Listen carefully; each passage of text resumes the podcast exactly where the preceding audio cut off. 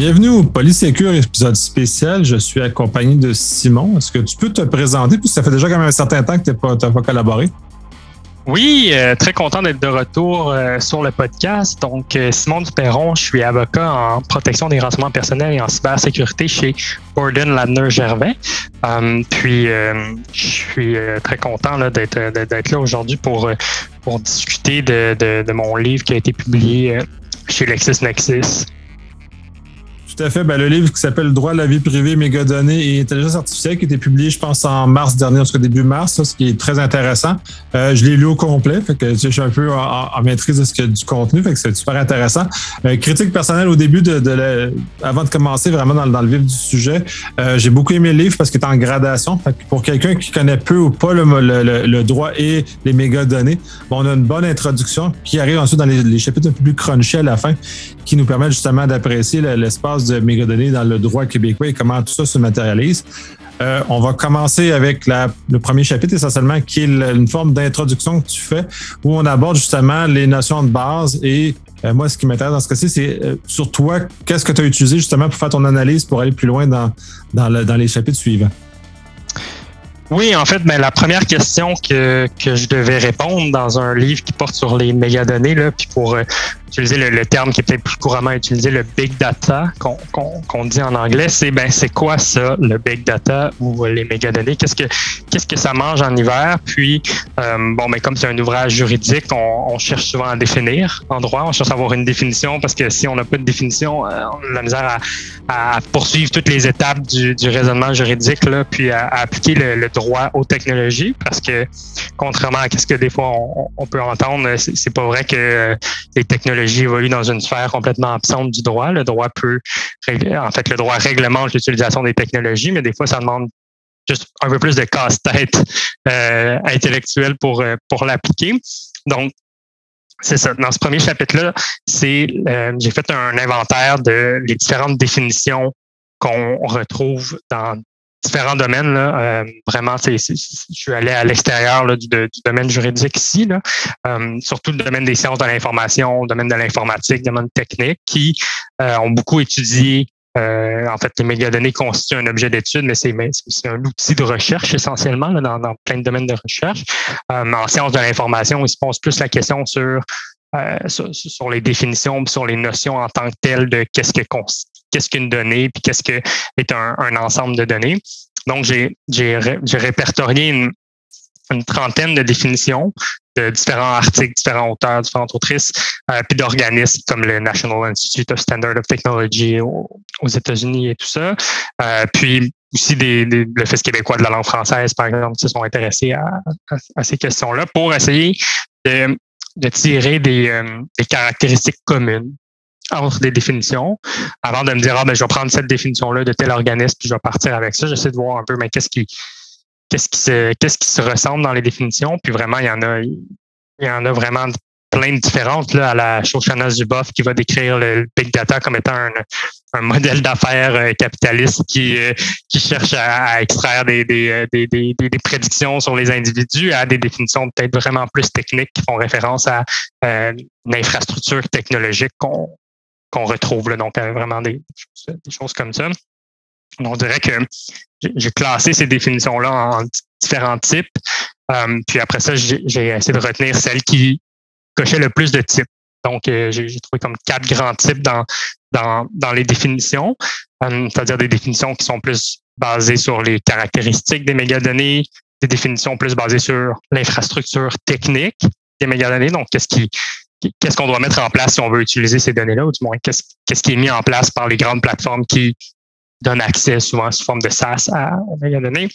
Et euh, définition basée aussi sur le dépassement de certains seuils, parce que comme on appelle ça big data ou méga données, on entend souvent que il y, a, comme un niveau de grosseur qui fait en sorte que ça, on n'est plus juste dans la petite base de données qu'on a sur notre disque dur.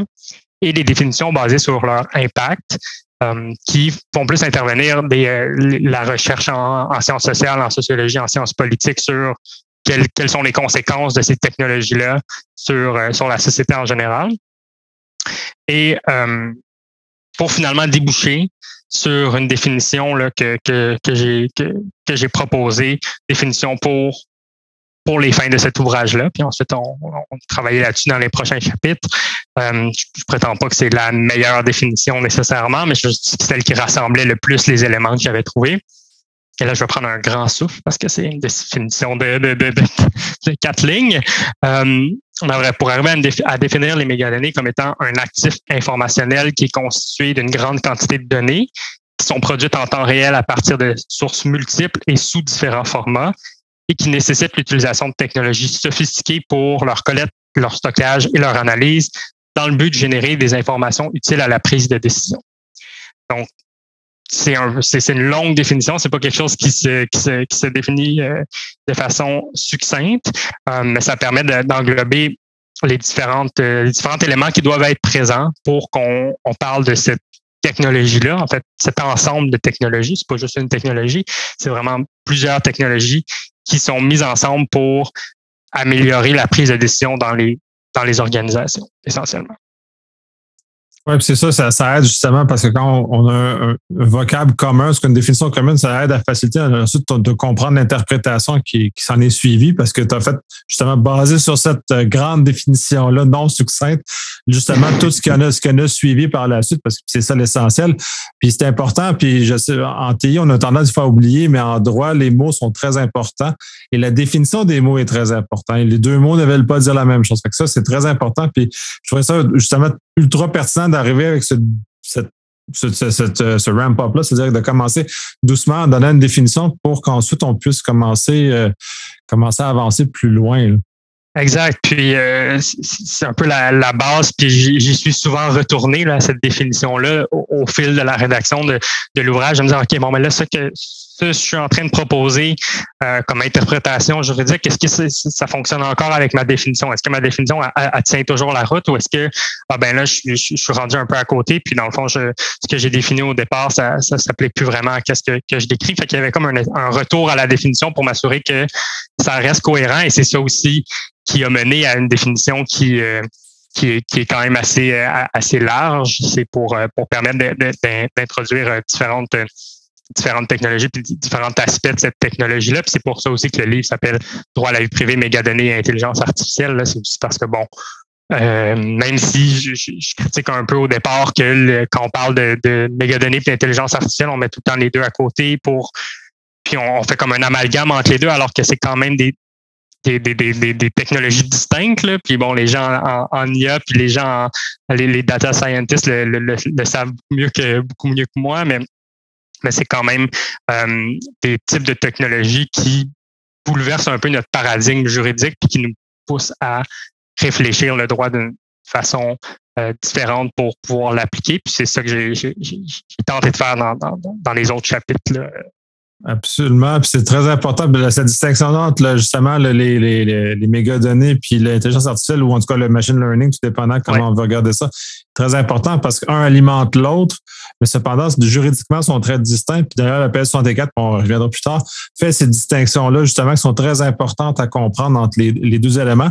Euh, on va faire le dernier, dernier, petit point pour le chapitre 1, qui était les cinq caractéristiques euh, des mégadonnées. Puis je trouve ça très, très pertinent et très important que tu l'aies mis dans le livre, justement, parce que ça a des conséquences très importantes sur l'analyse qui suit de façon juridique et dans ton livre. Oui, exact. C'est un peu les caractéristiques des mégadonnées, c'est ce qui revenait le plus avant même des définitions. C'est-à-dire que y a certains articles euh, parlaient beaucoup plus des caractéristiques, c'est-à-dire qu'est-ce que, qu'est-ce qui peut s'associer aux mégadonnées que qu'est-ce que les mégadonnées sont véritablement. Donc, euh, euh, j'ai aussi embarqué dans, le bateau après avoir fait la revue de définition pour, tenter de synthétiser qu'est-ce que sont ces caractéristiques-là.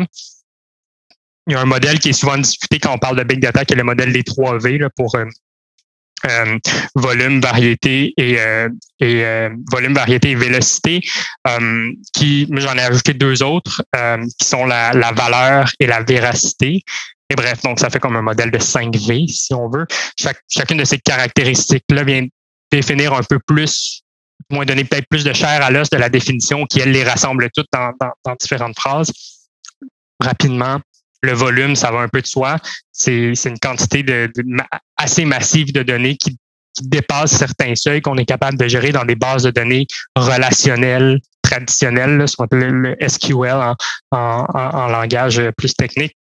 Donc, les, les mégadonnées vont appeler à une autre forme d'infrastructure de, de, de, NoSQL qui permet de gérer une plus grande masse de, de données.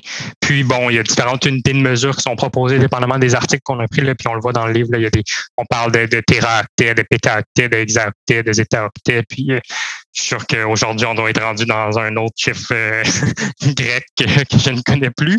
Euh, mais bref, ça, ça, ça, fait un peu le tour pour, pour ce qui est de la notion de volume. Puis bon, ensuite, la variété c'est aussi que bon, c'est pas juste un type de données, euh, c'est pas juste des PDF mis euh, tous ensemble dans une immense base de données, c'est vraiment un, un flot de plein de types de données différents, autant des, données structurées que des données non structurées.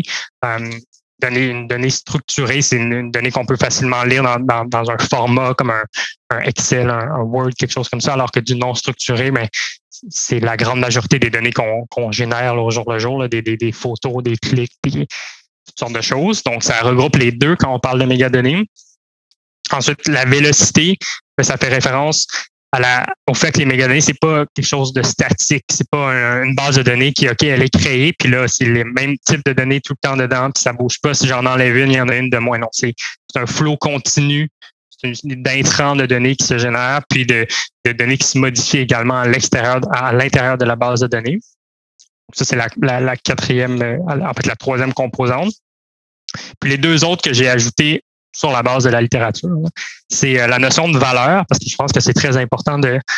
On ne parle pas de mégadonnées si on parle juste d'une base de données désincarnées qui, ou juste de données qui sont à quelque part dans l'univers, qui sont là en grand format, puis euh, de, de, différents types.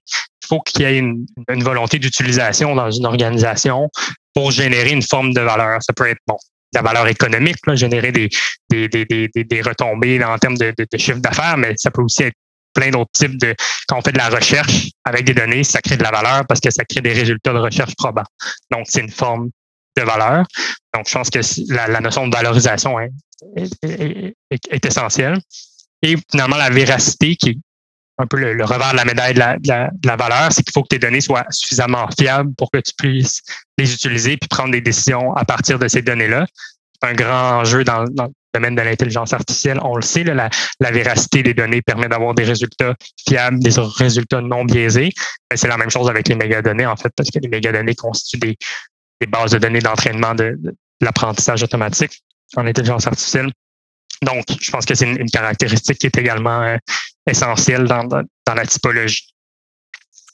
Oui, absolument. Puis ça, ça, on, va on va voir comment ça va revenir dans les conversations plus tard.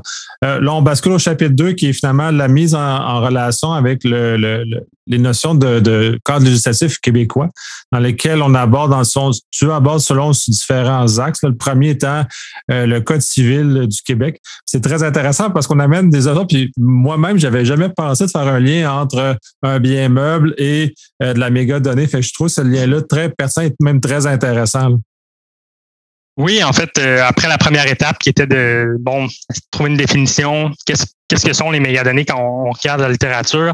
La deuxième étape, celle où est-ce que j'ai mis vraiment mon chapeau de, de juriste, c'est celle de la qualification juridique de cet objet technologique-là.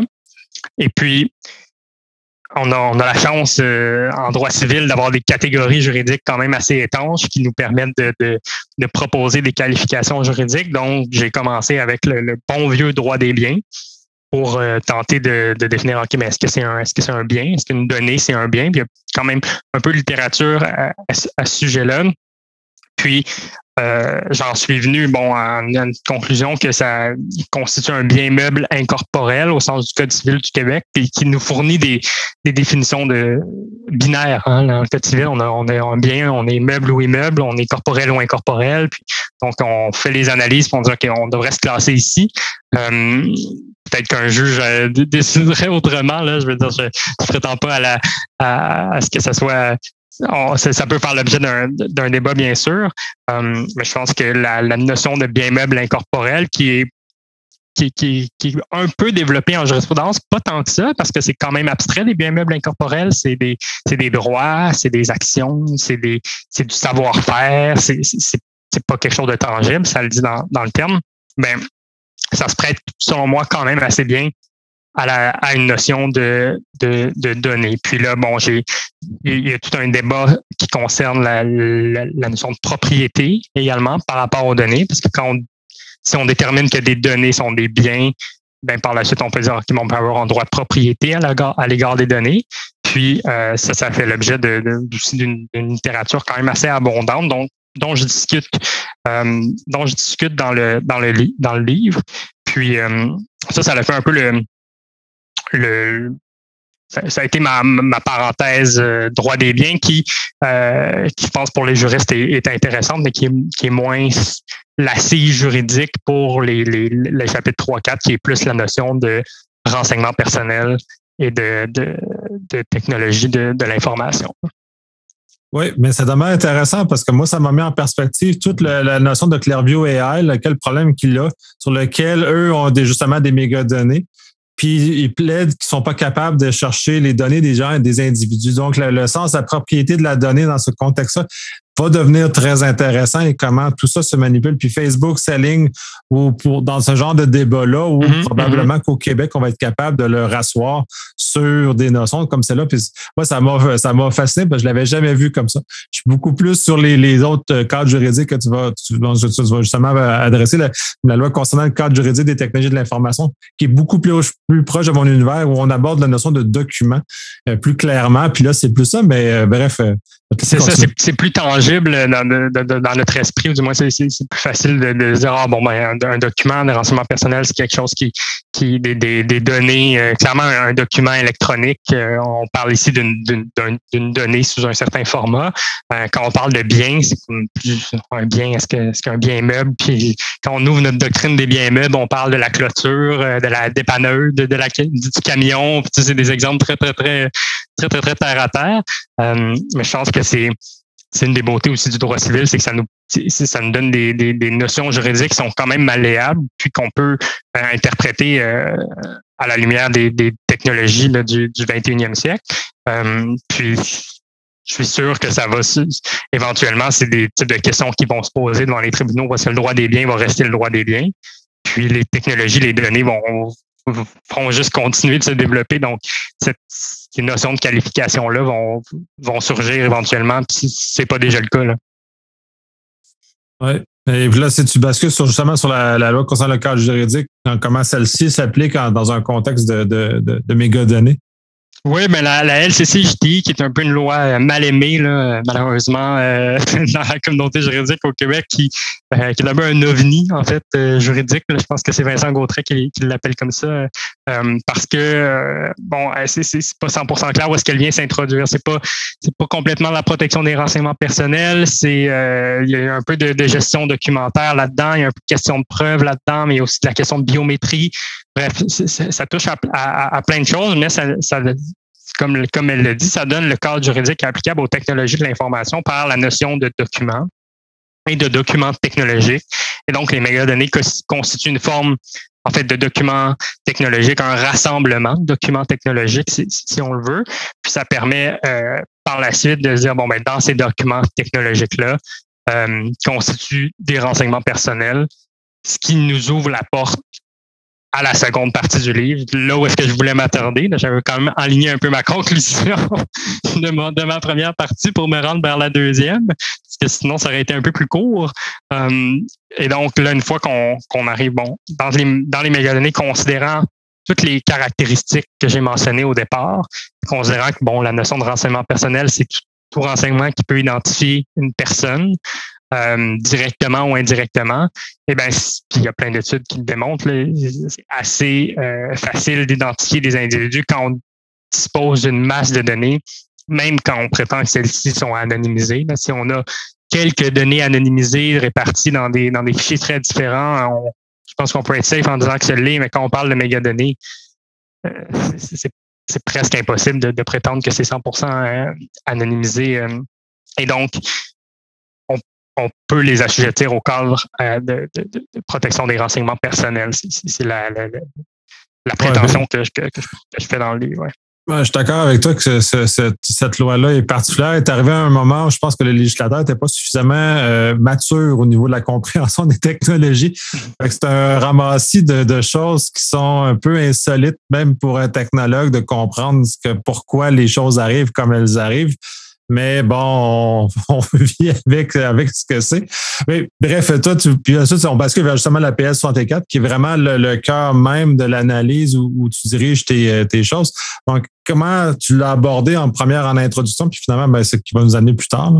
Oui, ben c'est euh, j'ai eu cette chance ou pendant euh, pendant la chance ou malchance, ça dépend comment on le voit là, parce que pendant la rédaction de, de ce livre-là, il y avait la, la, la, plus importante réforme euh, des lois québécoises en matière de protection des renseignements personnels qui se, qui se discutait, qui se débattait. Et donc, euh, je pouvais pas faire comme si ça n'existait pas et me dire ah ben je vais, je vais, je vais me faire avec la loi actuelle. Puis puis voilà, j'avais quand même il y avait quand même beaucoup de notions intéressantes, surtout quand on parle de mégadonnées et d'intelligence artificielle dans, dans, le projet de loi en 64 qui est maintenant devenu une loi. Euh, et donc, comment je l'ai amené? J'ai quand même commencé par la, un, petit retour sur les notions de base en matière de droit à la vie privée puis de droit à la protection des renseignements personnels, parce que c'est un peu comme une pyramide, ce, droit, cette, euh, ce domaine juridique-là, au sens parce que le droit à la vie privée, c'est un droit constitutionnel qui, est protégé par nos chartes puis qui se décline en différentes composantes. Euh, par exemple, les, tout ce qui est euh, on peut pas faire des fouilles, de, de, de, recherche abusive, de saisie abusive en, quand, quand, on fait des enquêtes criminelles sur des sur des sur des suspects parce qu'ils ont un droit à la vie privée. Mais il y a également un volet informationnel qui a été euh, défini par la Cour suprême qui par rapport au contrôle de l'individu sur les informations qui, à son sujet, qui a mené au développement des lois spécifiques en matière de protection des renseignements personnels. Donc, j'ai fait un, bref retour là-dessus et ensuite plus rentrer en détail dans les différentes phases de tout ce qui est le, cycle de vie des renseignements personnels essentiellement, parce que bon, comme je, comme je l'ai dit plus tôt, les mégadonnées, c'est des données en mouvement, c'est des données qui, qui transitent puis qui, qui, euh, qui, traverse en fait un cycle de vie, puis ça a pour vocation d'être utilisé par les, organisations pour prendre des décisions. Donc, je dis aussi bien reprendre le cycle de vie des renseignements personnels dans nos lois, c'est-à-dire la collecte, l'utilisation, la communication, la destruction des renseignements. Alors, j'ai décliné le cadre juridique comme ça, puis à chaque chaque étape vient des nouvelles exigences en matière de, en lien avec le projet de loi, avec le, projet de loi 64 qui a introduit des, euh, plusieurs nouvelles exigences dans, dans la loi à toutes les étapes. Je pense que j'ai également fait quelques parallèles avec le, défunt projet de loi C11 qui, euh, qui était qui, qui, était pas encore mort à l'époque. Donc, euh, qui, va peut-être renaître, qui sait, au fédéral. Euh, et donc, on verra si ça, si ça tient toujours. Mais bon, au moins pour, pour ce qui est de la loi québécoise, ça, ça, ça a été adopté. Donc, on, on est safe à ce niveau-là. Absolument, c'est vrai que c'est une très grande révolution. Ce qui nous amène justement au chapitre 3, qui, nous amène en douceur finalement vers, ton chapitre 3 où on, aborde toutes les facettes réelles de ce qui arrive avec ça. Euh, et on, justement, on va commencer à parler de plus de valorisation, puis comment on parle justement du cycle de vie. Puis ton chapitre 3 est consacré essentiellement à la collecte, euh, grosso modo, mais euh, des éléments comme ça. Fait puis, même à mon sens, je trouve que c'est le volet qui est le plus négligé euh, historiquement, ce genre de choses-là, parce que on oublie régulièrement de demander la permission aux gens de justement ramasser l'information et de connaître l'objectif. Fait là, il y a plusieurs éléments, puis je vais te laisser euh, aller avec ça. Oui, en fait, c'est paradoxal un peu parce que j'ai réalisé que la, la, grande majorité des obligations en matière de protection des renseignements personnels dans nos lois se concentrent à l'étape de la collecte. Euh, or, c'est c'est pas nécessairement l'impression qu'on a comme euh, comme consommateur, comme individu quand on, transige nos renseignements personnels d'une certaine manière en, utilisant des, des, des, services parce que bon le modèle de, de, la vie du consentement est, est, un, est un, peu dépassé à, à, notre époque. Et donc les, les, les entreprises cherchent pas à, à, trop nous nous importuner avec des avis tout le temps. Puis nous en même temps on veut pas lire tous ces avis là non plus mais en même temps on veut que nos renseignements personnels soient protégés. Donc c'est le fameux paradoxe du, du, consentement paradoxe de, la vie privée. Ceci étant dit euh, la phase de collecte est là maintenant avec j'ai inclus là-dedans le principe de responsabilité, qui je pense est un principe qui était moins présent avant l'introduction des nouvelles exigences euh, au Québec avec le projet de loi 64, qui impose différentes obligations aux entreprises, notamment l'évaluation des facteurs relatifs à la vie privée, les Privacy Impact Assessment de leur technologie, ce qui, euh, ce qui doit se faire en amont. Hein. C'est une approche de, de, protection de la vie privée de la conception, le privacy by design. Donc, ça doit se faire en amont, donc c'est même avant la collecte. Donc, pour les, organisations, le, gros de leur travail se situe en amont, se situe avant la collecte parce qu'ils doivent identifier des finalités, ils doivent être transparents dans leur politique, donc ils doivent réfléchir à comment ils vont communiquer ça aux gens. Ils doivent également évaluer maintenant les technologies, en, leur système d'information en lien avec les, les, les, évaluations, prendre des mesures pour assurer la protection des renseignements personnels, nommer un, un, responsable de la protection des renseignements personnels, adopter des règles de gouvernance à l'interne à, à, cet égard-là. Donc, vraiment, avant même qu'on ait touché aux renseignements personnels, on a un, un, plusieurs exigences là, qui, qui s'appliquent quand, quand, on veut traiter des données, quand on veut miser sur ces, ce potentiel immense-là que les, les mégadonnées offrent aux organisations, mais qui doivent être utilisées dans le respect du, cadre juridique, mais vraiment l'étape de la collecte, c'est absolument névralgique. C'est pour ça que ouais, la collecte, c'est tout le chapitre 3. Puis ensuite, les autres opérations euh, se situent dans, le chapitre 4. Donc, on voit qu'il y, a vraiment une, surreprésentation des, des exigences normatives euh, au niveau de la collecte. Puis c'est bon parce que ça permet ça permet aux, entreprises de, de, se responsabiliser par rapport à leur gestion des renseignements personnels. Euh, D'une autre manière, il y a peut-être pour certains, dans certains contextes, un, un, déséquilibre par rapport à OK, mais surtout en matière d'intelligence artificielle, où est-ce qu'on recueille des renseignements personnels sans nécessairement savoir quelles sont les finalités qui vont être révélées par le traitement de ces données-là dans les mégadonnées. Puis les organisations veulent vont mettre en place ces mégadonnées, puis c'est une grosse infrastructure technique. Le but de tout ça, c'est d'améliorer leur prise de décision, d'améliorer leur recherche, d'améliorer leurs produits. Euh, sauf que cette amélioration-là, ce résultat-là, ce que j'appelle les, les, les, données inférées, là, le, le, produit des, des, des mégadonnées, ben, ça va être une utilisation de ces données-là qui vont en être fait. Mais en amont, ils ont des exigences se situent en amont, alors que le moment où est-ce qu'ils vont utiliser les mégadonnées, ça se situe après. Donc, ça, c'est un enjeu qu'on a dans nos lois, c'est-à-dire qu'il y a un, peu plus maintenant, là, je pense, avec le, la réforme au Québec, je pense que les législateurs au fédéral puis dans les autres provinces, puis tout le monde ont cet enjeu-là, c'est-à-dire de nos exigences sont beaucoup à la collecte, avant la collecte. Après ça, il y en a moins, mais il faudrait peut-être avoir plus d'exigences après parce que c'est là où est-ce qu'on on fait effectivement une utilisation des, des renseignements personnels, puis ça peut avoir un impact sur les individus. Ouais, ça exige beaucoup d'anticipation sur, euh, sur, sur ce qui va être fait parce que justement, la collecte va établir les objectifs d'utilisation des données sont définis à ce moment-là. Et s'ils vont changer, puis c'est là, dans le fond, on bascule entre le, chapitre 3 et 4, là, on fait un peu, on déplace parce que c'est un peu complémentaire. Ben parce qu'il y a un usage primaire, il va y avoir un usage secondaire. Est-ce que qu'est-ce qui est couvert, puis qu'est-ce qu'on a le droit à travers ces affaires-là? Parce que justement, le, le, le, big data va souvent aller beaucoup plus sur de l'usage secondaire qui, qui, est beaucoup plus propice à l'usage de ce genre d'éléments-là, mais l'encadrement est, difficile. Oui, l'encadrement est difficile parce que, bon, la, règle générale, c'est que tu dois obtenir un, nouveau consentement ou obtenir des, nouvelles, euh, envoyer un, avis particulier à cet effet pour faire une utilisation secondaire. Euh, sauf que le, le, but de l'utilisation des mégadonnées, c'est de révéler ces, ces utilisations secondaires qui bon, dans bien des cas, peuvent être bénéfiques pour, euh, pour les individus.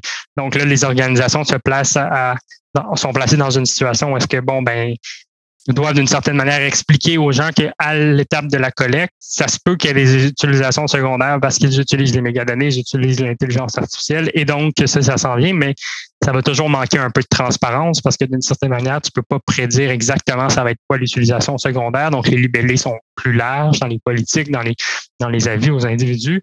Et donc, là, ça remet en question la validité du consentement.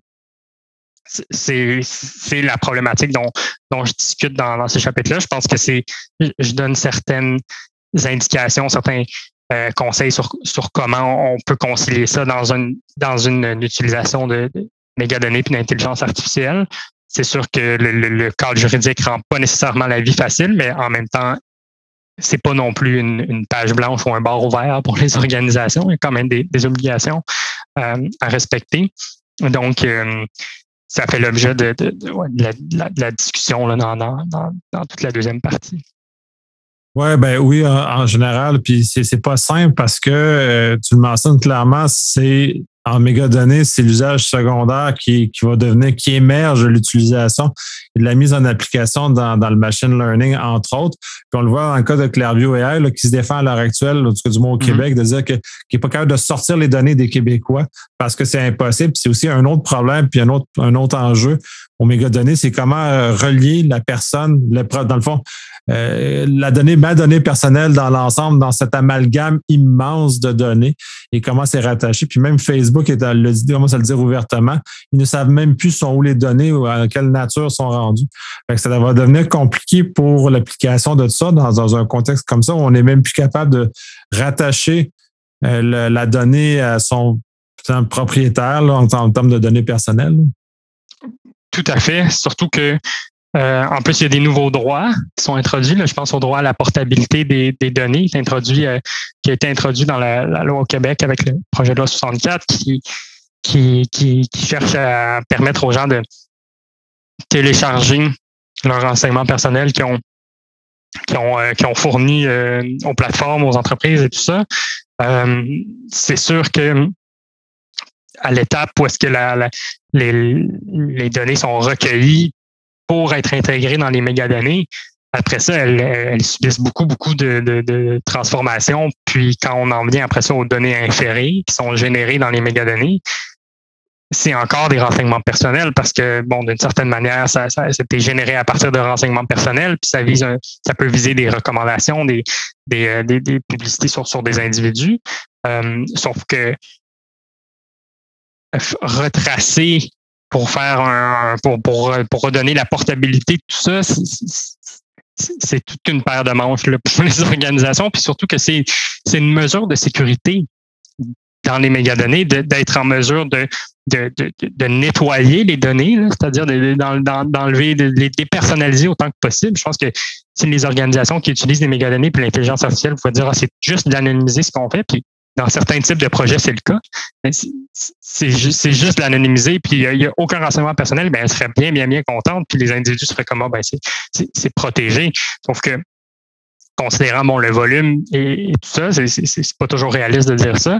Et donc, bon, si c'est dépersonnalisé, c'est-à-dire que ça peut encore indirectement, avec des techniques de réidentification, être rattaché aux individus, euh, c'est quand même plus sécuritaire que si c'était des renseignements personnels pur, entre guillemets. Sauf que là, si on vient de dire, ah, ben moi, je voudrais avoir accès à mes renseignements, euh, OK, mais là, il faut que je repersonnalise tes renseignements, j'ai dépersonnalisé pour rendre ça plus sécuritaire. Ça n'a pas beaucoup de. C'est pas très. En fait, les organisations peuvent le faire, mais c'est pas nécessairement protecteur de la vie privée des individus. la notion de contrôle, c'est là où on va aussi qui est au fondement des, du droit en protection des renseignements personnels, choque un peu avec la notion de sécurité le contrôle individuel, OK, je veux pouvoir savoir où sont mes données en tout temps, on me les envoie, on me donne accès, tout ça, euh, ben ça va, ça va peut-être faire en sorte qu'il va y avoir des manipulations à l'interne qui vont porter atteinte d'une certaine manière à la, protection et à la sécurité des données euh, au sein des organisations. Oui, absolument. Ça, va être un méchant cassette pour tout le monde. Puis les, les, les, cas juridiques vont être très intéressants à ce côté-là. Tu fais mention aussi de certaines en tout cas, facettes autorisées d'usage secondaire? Est-ce qu'il y a des encadrements qui sont déjà prévus ou on est un peu laissé à nous-mêmes pour les usages secondaires?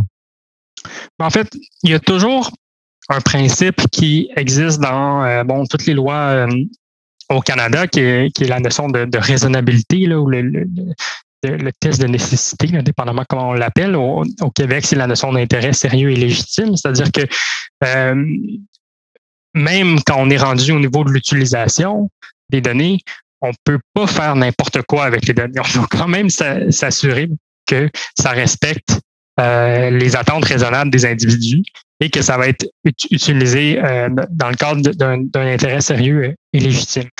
C'est-à-dire que, puis on l'a vu avec des, des cas comme euh, Clearview AI, justement, où est-ce que même si Clearview AI pouvait dire on a on a obtenu, parce que s'il avait pas obtenu le consentement, là, fait ne pouvez pas dire ça non plus. Les autres, ça, pue leur affaire, là, mais ça, les autres, ils, cochaient, pas mal toutes les, les, les, les, les coches X euh, qui, qui, qui, euh, qui, dans la mauvaise colonne, si on veut. Mais bref, même à cela, on peut avoir obtenu un consentement et faire une utilisation qui serait pas légitime, qui serait qui serait pas raisonnable des données et, euh, et donc qui serait en, en, violation de la loi. Je pense que là-dessus, c'est une piste de développement pour euh, l'interprétation de la loi, puis aussi le, développement de l'encadrement juridique des technologies disruptives, des technologies comme l'intelligence artificielle et les mégadonnées et tout ça.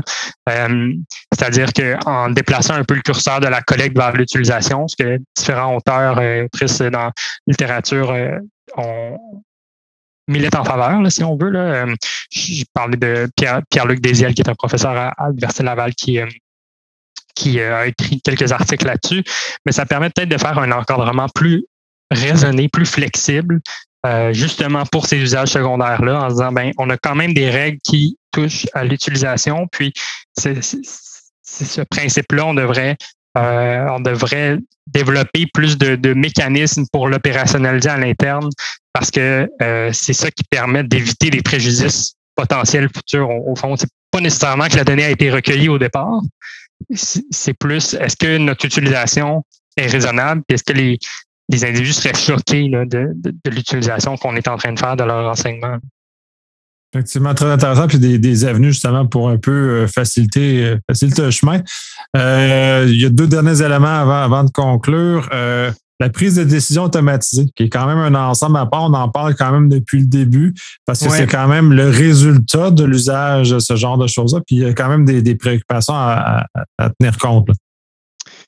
Oui, je pense que ça, c'est un autre, euh, une autre avenue où est-ce que le législateur bon, québécois euh, a été précurseur d'une certaine manière, puis je pense que les autres réformes au Canada vont fort probablement avoir des aspects qui vont toucher à la prise de décision automatisée. Est-ce que ça va être le même régime qu'au Québec? Pas certain, euh, mais ça va du moins probablement s'en inspirer. Euh, le projet de loi 64 apporte, a introduit des, exigences par rapport à donner être plus transparent lorsqu'on utilise des, renseignements personnels pour prendre des décisions uniquement fondées sur un, traitement automatisé. Puis ça, ça introduit plusieurs nouvelles notions dont je discute dans le livre, au sens où, bon, premièrement, qu'est-ce qu'une décision comment est-ce qu'on définit la notion de décision? Parce que bon, le, terme décision peut être interprété de façon très, très large. Le, fait de euh, faire une personnalisation d'un produit grâce aux données recueillies sur l'utilisation du produit, est-ce que ça constitue une décision? Parce que cette décision-là est fort probablement automatisée. C'est fort probablement un algorithme qui a fait la recommandation, qui fait la proposition de. Mais là, dans ce cas-ci, est-ce qu'on est, est dans un code décision automatique? Est-ce que c'était ça que le, législateur cherchait à prohiber en, en, en, proposant que, ben, en fait, en disant que les individus peuvent présenter des observations pour tenter de faire réviser la décision? Est-ce qu'on cherche vraiment à ce que les milliards de décisions qui se déroulent, décisions au sens large, qui se déroulent dans les mégadonnées, doivent être on doit informer les gens sur ah, c'est ça, ah, il y a tel shield, il, il, a, pris il a sélectionné vos données, puis il a, émis telle recommandation, il a émis telle inférence. Euh, voulez-vous euh, présenter des observations à cet égard-là? Je pense que ça serait un peu euh, comme, euh, comme monde.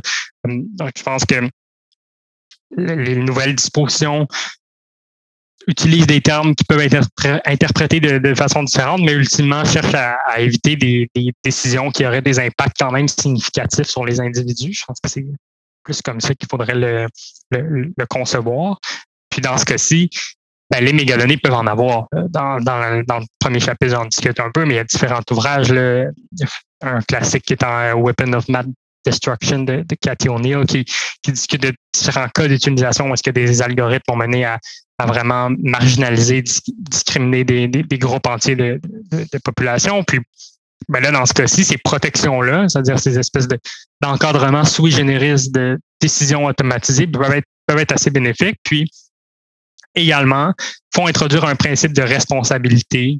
C'est-à-dire que, OK, bon, ben, si je suis une organisation qui a ce type de système décisionnel automatisé-là, ben, j'ai plus d'exigences, des évaluations que je dois faire en amont pour m'assurer que on va respecter les, droits des individus quand on va les utiliser. ça permet de responsabiliser les organisations, puis ultimement de, de protéger. Peut-être plus sur le volet responsabilisation que ça apporte vraiment des bénéfices que sur le volet euh, contestation de décision. On ne sait pas trop qu'est-ce que ça va donner encore. Là, des, je pense pas qu'on il y, a, tant de décisions que ça importantes en notre égard qui sont 100% automatisées. Euh, parce que ben, clairement, le besoin de protection est quand même là parce que c'est rare que le droit est en avance, mais s'il peut l'être dans certains contextes, tant mieux. Puis, euh, considérant ce que les mégadonnées et les algorithmes peuvent faire, je pense que c'est pas une mauvaise chose d'avoir cette protection. Effectivement, de toute façon, on l'a vu avec l'article au moment qu'on enregistre, il y a eu un article dans la presse qui a quand même brassé beaucoup euh, ces notions-là, mais on tourne aux autres sur le, sur le vocable de data broker. Mais dans, mm-hmm. l'absolu, c'est la même chose que des mégadonnées qui, qui traitent et on devrait les aborder un peu plus de cette nature-là. Puis justement, là, ça a commencé à soulever des passions au niveau euh, public qui est quand même une bonne chose pour amener la réflexion. Puis c'est intéressant parce que ton livre s'inscrit dans, dans ce chemin-là, fait qu'on risque d'avoir des, effets euh, qui, vont y avoir. Puis le dernier volet, ce qui est dans le fond sur le cycle de vie des, euh, des données que tu abordes dans ton livre, c'est sur la communication. Il y a un encadrement important à avoir parce qu'on ne peut pas faire ce qu'on veut avec euh, une fois qu'on l'a récolté. Oui, en fait, c'est la notion de communication qui est peut-être, si on veut, moins moins euh, présente euh, au, euh, au jour le jour dans, dans le cadre de, l'écosystème des mégadonnées, mais qui parce que bon, une fois que, qu'elles sont utilisées, bon, elles vont soit rester dans, dans l'infrastructure ou elles vont partir. C'est pas nécessairement leur vocation et pas nécessairement d'être, communiquées à l'externe. Mais cette section-là me permet de faire la lumière sur le, le modèle d'affaires, le modèle d'accès aux mégadonnées qui euh, fonctionne selon différents types d'infrastructures. C'est pas vrai que les, toutes les organisations vont développer toute l'infrastructure technique que ça prend pour avoir ce type de données-là par elles-mêmes, puis elles vont avoir ça sur des serveurs locaux, puis tout ça va être fait euh, euh, vraiment localement. La grande majorité, c'est des, des grands fournisseurs. C'est les, les Amazon de ce monde qui, qui fournissent des plateformes qui permettent aux plus petites et moyennes organisations de pouvoir avoir accès à qu'est-ce que les les, les mégadonnées peuvent donner comme optimisation de, de leur processus puis de, de leur, leur, décision. Et puis, ben là, les règles de communication dans la loi viennent intervenir sur OK, est-ce que mon, si mon fournisseur est à l'extérieur du Québec, est-ce que j'ai plus d'obligations? Si les, mes, mes données transigent entre différentes provinces? Qu'est-ce qui, qu'est-ce qui va se passer si c'est un fournisseur de services, si c'est moi qui ai développé ça localement? Donc, j'ai discuté un peu de ça sans nécessairement faire un, un, cadre juridique propre à, au transfert, puis à l'impartition, puis à tout ça. C'était pas, c'était pas le, le, but du livre, mais je pense que c'était nécessaire de l'aborder parce que la majorité de, des, des, organisations vont accéder par l'entremise de plateformes, par l'entremise de, de, de, de, logiciels développés par, par, par des tiers aux mégadonnées. Donc, euh, je crois que c'est important d'en discuter un peu. Effectivement, mais je te remercie de ton temps, je te remercie de ta très grande générosité de cette prêter à l'exercice. Euh, moi, j'ai trouvé ça super intéressant. J'espère que les gens vont trouver ça aussi intéressant. Ils vont aller lire le livre parce que là, on, on en parle, mais ça remplace pas ce qu'on discute ne remplace pas le livre parce qu'il nous amène quand même à une réflexion puis à des choses qui vont influencer notre vie. Là, si on regarde la PS64, euh, je pense qu'il y en a plusieurs qui, s'ils ne se réveillent pas maintenant, vont avoir un, mauvais moment là, après septembre de cette année où dans lequel là, on va commencer à, à voir les effets. Puis on voit comme le RGPD a quand même pris un peu de temps, mais une fois qu'il a commencé à prendre son envol, euh, il y a des effets juridiques très importants qui sont associés à ça. Fait que je pense que certains vont avoir une petite douche froide euh, dans, dans quelques temps. C'est sûr que c'est des obligations importantes, puis euh, tant mieux si, si mon livre peut, peut donner quelques, quelques indications, quelques conseils qui peuvent, qui peuvent aider. Ça, ça a été vraiment un plaisir d'en discuter avec toi aujourd'hui. Merci. À la prochaine. Bye bye.